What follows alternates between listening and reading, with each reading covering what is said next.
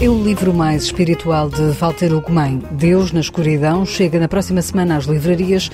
Hoje, no ensaio geral, entrevistamos o autor que conta que romance é este, passado na Ilha da Madeira e que é um elogio às mães. Mais à frente, olhamos a programação da capital portuguesa da cultura, em Aveiro. Vamos ao teatro ver a peça As Formigas, na companhia Chapitou. Olhamos para o estado do cinema com o realizador José Carlos Oliveira, que vai adaptar ao grande ecrã um livro de Lídia Jorge. E escutamos as sugestões literárias de Guilherme de Oliveira Martins. Seja bem-vindo ao Ensaio Geral.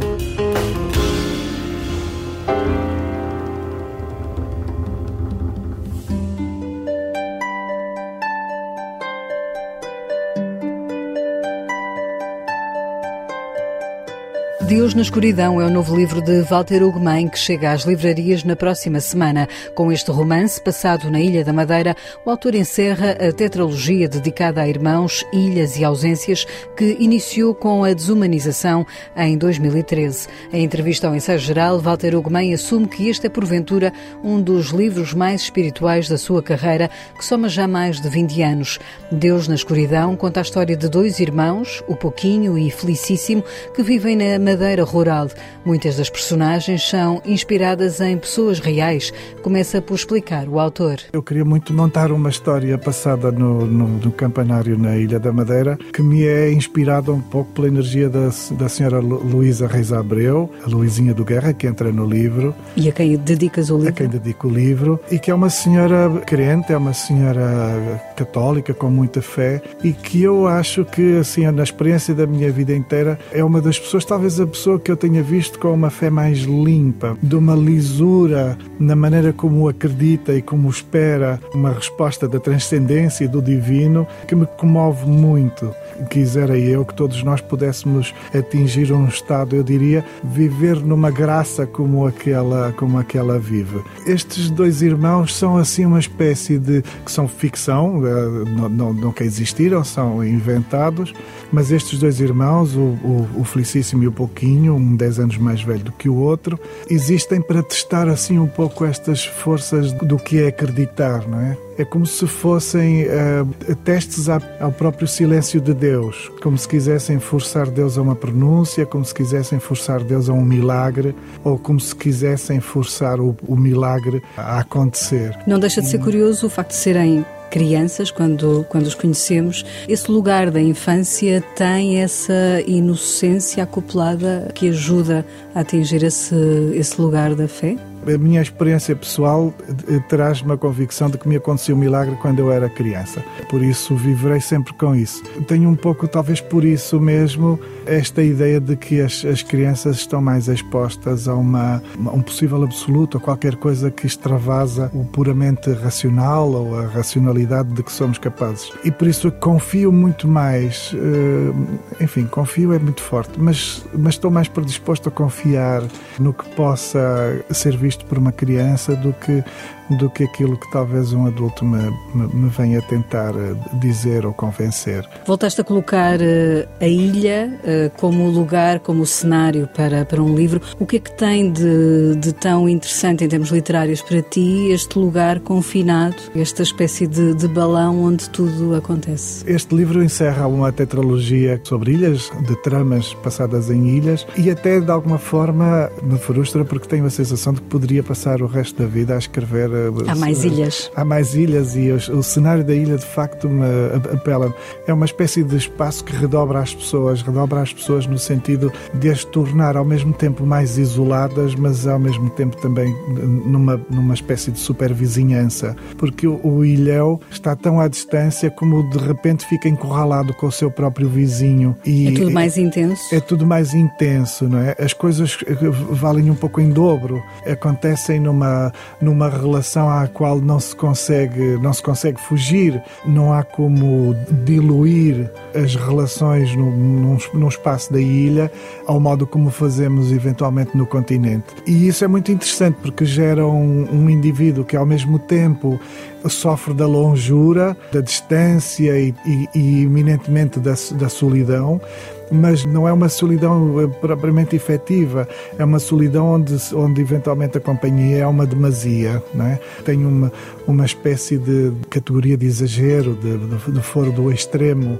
e por isso a, a mim fascinam estas pessoas, porque eu acho que de facto, e, e, e a angústia que nós podemos associar à, à vida de um ilhéu tem muito que ver com esta bravura de precisar de resistir num lugar onde ao mesmo tempo tudo é pouco, mas o pouco que existe é tão intenso que se pode tornar insuportável. E a Madeira tem esses ingredientes, encontraste na Madeira esses ingredientes? Sim, sobretudo fora do cosmopolitismo do Funchal, não é? Quando chegamos a, a, a lugares como, por exemplo, o Campanário, na Ribeira Brava, as coisas são muito são muito diferentes, são muito distintas. Mais genuínas? Mais conservadas nesse sentido, sim, mais genuínas talvez. As mesclas, as misturas, as contaminações são bastante mais lentas e por isso as pessoas maturam os seus modos de uma forma mais, mais profunda. Deus na Escuridão é um livro que também dedicas à tua mãe. Há aqui também um hino a essa condição de ser mãe, porque já que tu o fazes no teu próprio nome, uh, o teu uhum. apelido que usas como escritor já faz esse hino também. Porque, na verdade, o livro, sendo acerca de dois irmãos, o que ele quer é confiscar o amor das mães. E por isso, o Felicíssimo é, o irmão mais velho, a maneira como ele se reforça, como ele se fortalece para cuidar do seu irmão mais novo, parece levá-lo a entender que o seu amor não pode ser ao tamanho de um, do amor de um irmão, mas precisa de ser ao tamanho de um amor de uma mãe. E o tamanho do amor de, do amor de uma mãe poderá ser apenas comparável uh, ao, ao, tamanho do amor de Deus. E por isso é que Deus na escuridão poderia ser as mães na escuridão e, em última análise, poderíamos, poderíamos ser todos nós na escuridão nós os que formos capazes de amar alguém. E talvez todos devêssemos cobiçar a capacidade do incondicional que as mães têm, não é? Desse, desse afeto incondicional que as mães têm. E que lugar ocupa Deus uh, neste livro? Eh, nos meus livros a espiritualidade está sempre presente, mesmo que possa ser uma espiritualidade não religiosa, digamos assim, a espiritualidade faz sempre parte porque é, é, é da minha natureza. Mas este livro é o, é o livro onde a espiritualidade se liga de uma forma mais efetiva. É ela que cose o livro? É ela que cose o livro. É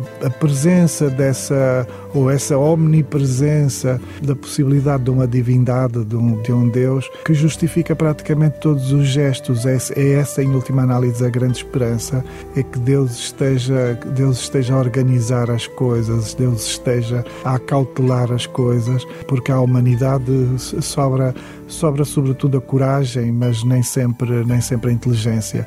Eu lembro que o nosso reino, que é curiosamente o meu primeiro romance, era já uma, uma espécie de, de, de tentativa de, de, obrigar Deus a falar, e ao fim de 20 anos depois e 10 romances depois, regresso a essa necessidade de incluir Deus na minha, na minha vida e ele esteve sempre incluído, mas de saber que papel é que ele pode ter na minha vida agora aos 52 anos, já menos ingênuo talvez, mas sempre necessitado de uma certa de um certo encantamento e sempre convicto de que sem esse encantamento as coisas não fariam sentido nenhum. Deus na Escuridão, o novo romance de Walter Ugumem chega dia 18 às livrarias com a chancela da Porta Editora.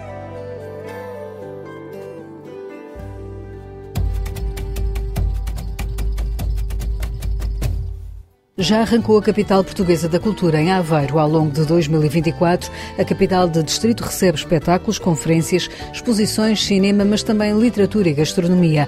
A programação tem como mote o ano como palco, um cenário infinito. Vai assentar em quatro pilares, explicou em ensaio geral o presidente da capital, José Ribal Esteves, é também autarca de Aveiro e encontramos-lo nas celebrações dos 200 anos da Vista Alegre, a fábrica de Ilhavo. Nós, eh, que temos um programa muito vasto ao longo deste ano, eh, com as quatro mensagens principais: a identidade no primeiro trimestre, a democracia no segundo, a sustentabilidade no terceiro e a tecnologia no quarto, portanto, a relação da cultura com estes quatro episódios. Obviamente que temos uma capacidade de exponenciar esta mensagem da cultura e esta programação muito maior, porque o selo da capital vai estar misturado com o selo dos 200 anos da Vista Alegre. Identidade, democracia, sustentabilidade e tecnologia são os pilares da capital portuguesa da cultura, que terá uma abertura oficial a 26 de janeiro com dois momentos. Um deles vai mostrar no Museu da Cidade o testamento de Mumadona Dias, a condensa de Portucale. Tudo é muito importante. O programa é vasto demais e diverso demais e só se falarmos em algumas notas de janeiro, dia 26, que é o dia em que existe a primeira referência documental à existência de Aveiro, tal, o tal testamento da Condessa Mumadona Dias de Guimarães, que referencia pela primeira vez a existência de Aveiro. Nesse dia temos a, a, cerimónia da abertura oficial, além da componente enfim, mais formal, temos um concerto tocado e cantado por uma peça absolutamente capital da cultura portuguesa, que é a guitarra portuguesa. Portanto, pelas mãos da, da Marta Pereira da Costa, vamos ter a guitarra a ser tocada e ela própria a cantar eh, o fado. E caso não possa ir até Aveiro, para já, Ribal Esteves destaca outros momentos que vão marcar a capital portuguesa da cultura. Temos uma programação muito específica, muito rica, à volta da comemoração dos, dos 50 anos do 25 de Abril, como é evidente. Temos uma agregação que não tem nada a ver, mas que nós gostamos muito, no dia 28, Corsa Maratona da Europa, eh, em, em Aveiro. Depois temos dia 12 de maio, é feriado municipal em Aveiro, em honras a Santa Joana. Santa Joana foi herdeira do trono de Portugal, decidiu renunciar às honras da corte e vir viver para, há mais de 550 anos para a pequena e pobre vila de Aveiro, assim eh, referencia os documentos à data, e portanto o 12 de maio está eh, no coração desse trimestre e é preciso não esquecer, talvez a data mais importante das três, o 10 de junho, e que nós vamos comemorar também com múltiplas formas, de que a principal é uma obra de arte daquele que é hoje um escultor de referência de Portugal por esse mundo fora, nomeadamente na Europa, que é o Rui Chaves. Estas são algumas das iniciativas da capital portuguesa da cultura em Aveiro este ano.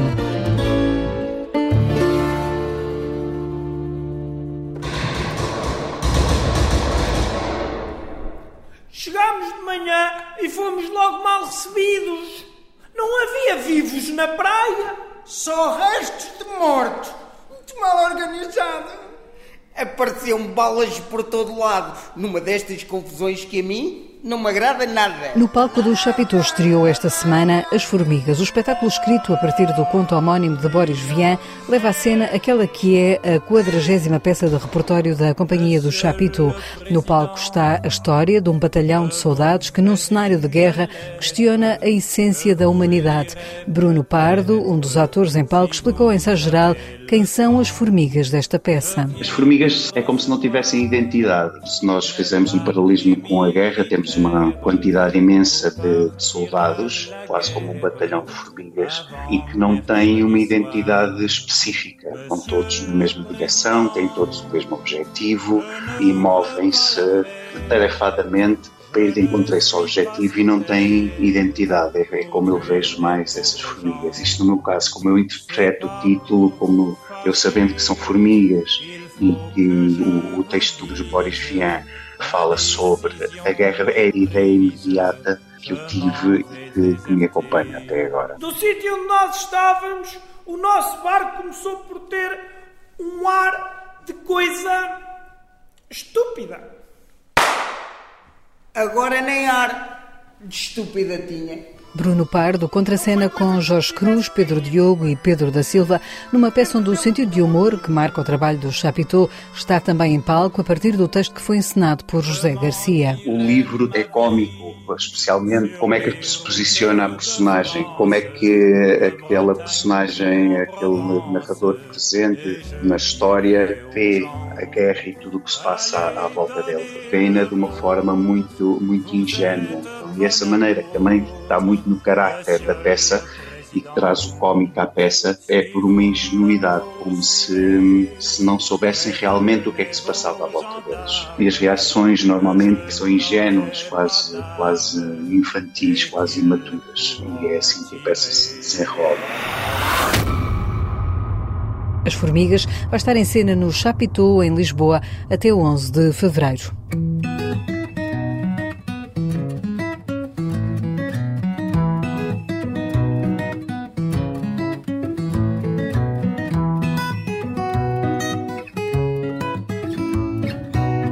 O romance Estuário de Lídia Jorge vai ser adaptado ao cinema. O realizador José Carlos Oliveira está a trabalhar no projeto com a argumentista Eduarda Laia. Publicado em 2018, o livro conta a história de Edmundo Galeano, um jovem português que regressa à casa, a Lisboa, com um passado para contar, mas também com muitos sonhos. E se inspirou José Carlos Oliveira. Como as obras da Lídia Jorge são de uma enorme inspiração e talento, trocámos impressões os dois sobre isso e ela sugeriu-me que fosse este o estuário tem muito a ver connosco e tem a ver com a sociedade hoje em dia e aquilo por que passam as pessoas em determinadas circunstâncias. Portanto, não só tem integração social, como uma chamada aos problemas que temos e, particularmente, também à maneira como se conseguem resolver, mesmo de forma pouco expectável. É um filme uh, rodado, então, uh, em Lisboa, também desse confronto de gerações. É essa a história que, que vai levar ao cinema? É isso, Maria João. Aquilo tem a particularidade de ter. Uh, as personagens despidas de pretenciosismo. Chegamos mesmo a, ao acompanhar uma personagem, até determinada altura, nos parecer que ela é pueril afinal não é. É, na verdade, a maneira como muitos de nós eh, pensamos e reagimos antes de organizar o raciocínio. Portanto, eu acho muito interessante, tenho grande fé neste livro da Lívia e é a primeira vez que eu a desafiei para nos juntarmos. Estou a desenvolver com o Eduardo Alaia o projeto, a argumentista, com ela também com a Lídia Jorge. Quer que ela faça, é o compromisso que ela imediatamente aplaudiu, aceitando, claro de que ela esteja ao longo do desenvolvimento do projeto. Não quero trabalhar contra o autor, não quero colar-me ao que o autor escreveu, mas quero que o autor se sinta muito confortável e entusiasmado com o trabalho final. Ao longo da sua vida, José Carlos Oliveira tem-se dedicado a levar ao ecrã a literatura portuguesa e nos últimos anos tem coordenado o projeto da Antologia 27 para a RTP, que tem vindo a adaptar ao cinema televisivo contos de autores portugueses. Desde Camilo Castelo Branco, Fernando Pessoa, sei lá, Ruizinho, que o Saramago, aliás, vai ser o último filme a ser filmado. É, é, simbólico, é realizado por mim, é o Coisas do Saramago, um projeto muito difícil, está bem adaptado pelo Pedro Marta Santos e por mim, e uh, vamos fazer esse filme para encerrar este conjunto de 27 filmes que estamos a fazer neste novo formato, que é cinema para televisão, de modo a conseguir criar numa narrativa arrumada e emotiva, tentar criar novos públicos através de uma leitura num primeiro plano muito legível e depois com as densidades todas que quem quiser ter essa paciência vai encontrá-las lá e permitem leituras de, quero eu supor, crescimento para todos nós. José Carlos Oliveira dirige a produtora Marginal Filmes. Além de argumentista e realizador, é também autor do livro Dom Afonso Henriques, O Primeiro Herói, que saiu em 2016 pela Oficina do Livro. No sonho do cineasta está a realização de um filme biográfico sobre o fundador de Portugal. O guião já está feito. Houve alguém que se sentou a ler o guião, leu três páginas ou dez páginas. Dez páginas, teve de ir fazer qualquer coisa ali à cozinha, a e sentou-se, telefonou-me depois a seguir, dizendo que desde os diálogos à encenação de todas as cenas, portanto, e à interligação daqueles elementos para uma narrativa que ele não conseguiu mais parar e o guião tem 140 páginas. Foi o António Pedro Vasconcelos. Isso para mim foi a confirmação de que aquilo estava bem construído e, portanto, a Odisseia está na tentativa, porque eu até hoje, não lutando, a minha índole é essa, eu gosto de lutar pelas coisas em que acredito, mas eu isto acho que é um meu projeto de vida. Acho que, repare, nós somos uma nação das poucas que sabem quem foi o fundador, foi o Dom Afonso Henriques. A maneira como, se, como eu construí, acho que é uma maneira inovadora. José Carlos Oliveira, o que é que lhe tem faltado para este projeto? Financiamento é. é. o que falta neste momento? O projeto não tem passado até hoje no Instituto Português de Cinema nos jurados. Escrevem sempre que o projeto é excelente, inclusive a pesquisa histórica, o suporte todo daquilo, mas eh, dizem que, por exemplo, o orçamento não corresponde à dimensão da personagem. Isto não se pode dizer. Além deste projeto, José Carlos Oliveira aguarda também financiamento para um filme de suspense, intitulado Não te atrevas a abrir a porta. Questionado sobre o atual estado dos apoios ao cinema, o realizador aponta as falhas e olha para outros exemplos no estrangeiro. O Orçamento do Estado uh, acrescentou 5 milhões, três dos quais são para os custos administrativos do ICA. Restam 2 milhões, mais coisa menos coisa, para o cinema, o que permite aos cineastas, durante as produções, comprar whisky barato, não chega para mais nada e não é para todos. Em Espanha põem 100 milhões. Temos de ver o que eles estão a fazer e o que é que o Orçamento de Estado faz e qual o quadro legal e indexarmos ao nosso PIB o que representaria praticamente 25 milhões de, contos, de euros hoje em dia, acrescidos às taxas que temos. Então, sim, repare, quando eu fiz a minha primeira longa, em 97, a Inês de Portugal, eh, com o Dom Pedro, quando eu fiz, tive mais dinheiro do que hoje, financiado pelo Instituto de Cinema na altura. O que significa que aumentaram os ordenados. As equipas têm ordenados superiores porque têm filhos, têm casa eh, e são altamente qualificados. Portanto, estiveram a investir na sua aprendizagem. Para pagar tudo isto não se pode pagar porque onde é que se vai buscar o dinheiro? Ao dinheiro da produção, ou seja, o filme baixa o production value no ecrã, como é que nós podemos competir com o estrangeiro? Interrogações numa entrevista ao realizador José Carlos Oliveira, que pode ler no site da Renascença. No ensaio geral, quem olha hoje para o livro de Walter Ugumem é Guilherme de Oliveira Martins, o nosso colaborador do Centro Nacional de Cultura, que traz também outras escolhas editoriais. Deus é exatamente como as mães. Liberta seus filhos e haverá de buscá-los eternamente. Passará todo o tempo de coração pequeno à espera, espiando todos os sinais que lhe anunciem a presença o regresso dos filhos. Walter Ugumem explora no romance Deus na Escuridão, da Porto Editora, a ideia de que amar é sempre um sentimento que se exerce na escuridão. O amor, a agapé, é único, é indizível. As mães amam como Deus e a dúvida põe-se quanto a saber se o amor eh, entre irmãos pode assemelhar-se ou aproximar-se a um Amor Sublime. Passada na Madeira, esta é a história de dois irmãos e da necessidade de cuidar, de cuidar de alguém. Deus na Escuridão é uma interrogação sobre a lealdade e a resistência. E José Carlos Vasconcelos tem razão ao salientar a capacidade de Walter Ugumem de compreender a diversidade e de admirar os outros pelo que são e pelo que fazem é expressivo o seu gosto de amar e de o proclamar sem submissão a quaisquer cálculos ou conveniências. E o escritor afirma-se tornando a capacidade de amar um modo de ser melhor. E se falo desta rara forma de recusar a indiferença, invoco a memória de Maria de Lourdes Belchior, cujo centenário continuamos a assinalar e que é um caso muito especial na cultura portuguesa, desde a compreensão, como poucos fizeram, do complexo século XVII português, até a gramática do mundo, na qual Joaquim Manuel Magalhães assinala um diálogo que é uma reflexão sem paralelo sobre o nosso mundo pós-moderno, onde os valores humanistas sucumbem perante a apologia do nihilismo, da indiferença e da relatividade, onde o primado tecnocrático é colocado ao serviço de uma ordem injusta e cega para a dignidade humana. Encontramos em Maria de Lourdes Belchior uma visão integradora como a de Teilhard de Chardin, mas igualmente a sensibilidade de um Frei Agostinho da Cruz ou de Sebastião da Gama, caldeado pelo intenso sentimento trágico da vida de Unamuno, que também invoca Antero de Quental. E por fim, invoco o lançamento do livro Maria Archer, Um Percurso Insubmisso, da editora de ideias, coordenado por Manuel Alguiar, Maria do Céu Borrecho e Isabel Henriques de Jesus, onde sentimos um forte sentimento humanista aliado à coragem e à lucidez crítica.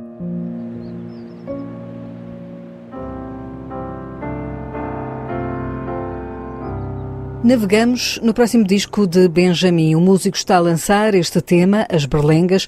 É a música de avanço do álbum que tem edição marcada para 5 de abril. O instrumental que abre o disco conta com Benjamin ao piano e é o tema que fará parte do projeto mais ambicioso, revela o músico, porque além do disco e dos concertos, será também um filme. É com As Berlengas que fechamos o ensaio geral que teve sonorização de José Luís Moreira. Voltamos de hoje a oito dias com novas ideias culturais para si. Boa noite noite e bom fim de semana.